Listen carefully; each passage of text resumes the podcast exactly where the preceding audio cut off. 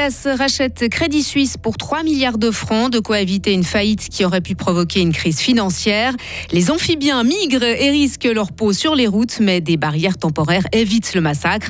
Puis après les grenouilles, les poussins du musée d'histoire naturelle de Fribourg, une tradition et une véritable vitrine pour l'institution. De gros nuages ce matin, puis du soleil, maximum 13 degrés. Les jours suivants s'annoncent changeants. Nous sommes lundi 20 mars 2023. Bonjour Sarah Camporini. Bonjour Mike, bonjour à toutes et à tous. Il n'y aura plus qu'une seule grande banque en Suisse. UBS rachète Crédit Suisse pour 3 milliards de francs. Le numéro 2 bancaire helvétique dont la tourmente depuis plusieurs jours n'a pas réussi à rassurer les marchés.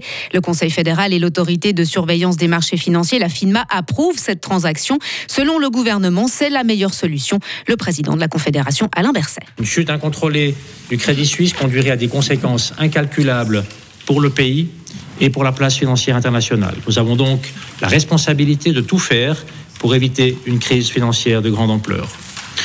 Le Conseil fédéral, dans ces conditions, est convaincu que dans cette situation difficile, la reprise du Crédit Suisse par l'UBS est la meilleure solution pour rétablir la confiance qui a manqué ces derniers temps sur les marchés financiers et pour contrôler au mieux le risque pour notre pays et sa population.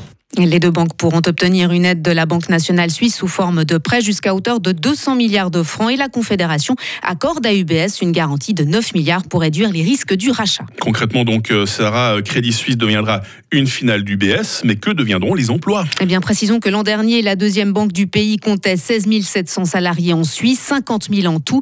Elle avait déjà annoncé la suppression de 9 000 postes en octobre dernier. Le président d'UBS n'a rien voulu dire à propos de ces emplois. Hier, devant la presse, l'association suisse des employés de banque est particulièrement inquiète et demande la création d'une task force pour sauvegarder les postes de travail. Nous reviendrons sur cette transaction historique et ses conséquences dans nos prochaines éditions, tout comme dans la revue de presse de Karine Baumgartner. Dans le reste de l'actualité, deux employés du comité international de la Croix-Rouge kidnappés il y a deux semaines au nord du Mali ont été libérés hier. Selon la branche malienne du CICR, ils se portent bien et l'ONG remercie tous ceux qui ont contribué à cette issue heureuse. Le Mali est en proie à une crise sécuritaire déclenchée par une révolte régionale dans le nord qui s'est transformée en insurrection djihadiste. Les troubles se sont étendus au Burkina Faso et au Niger voisin, faisant des milliers de morts parmi les civils. La réforme des retraites doit aller au bout de son cheminement démocratique dans le respect de tous. Ce sont les propos hier d'Emmanuel Macron, le président français, alors que le texte doit être adopté aujourd'hui, pour autant que le Parlement rejette deux motions de censure, des motions débattues et votées ce lundi par l'Assemblée nationale. Mais la gauche a d'ores et déjà annoncé des recours au Conseil constitutionnel. Retour en Suisse à présent, Sarah, avec le sauvetage des grenouilles. À la fin de l'hiver, les batraciens parcourent des centaines de mètres, voire quelques kilomètres entre leur site d'hibernation et leur lieu de reproduction, mais beaucoup finissent leur périple écrasés sur la route.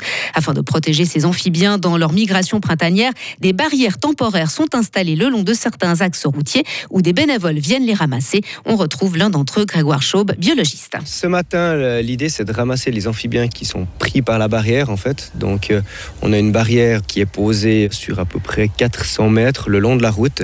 Puis cette barrière va empêcher les amphibiens qui arrivent durant la nuit de rejoindre l'étang. C'est volontaire que la barrière empêche les amphibiens de rejoindre l'étang parce qu'ils doivent traverser une route et comme il y a pas mal de On voit justement une voiture qui arrive derrière moi. C'est un bon exemple. En fait, ils se font, ils se font écraser.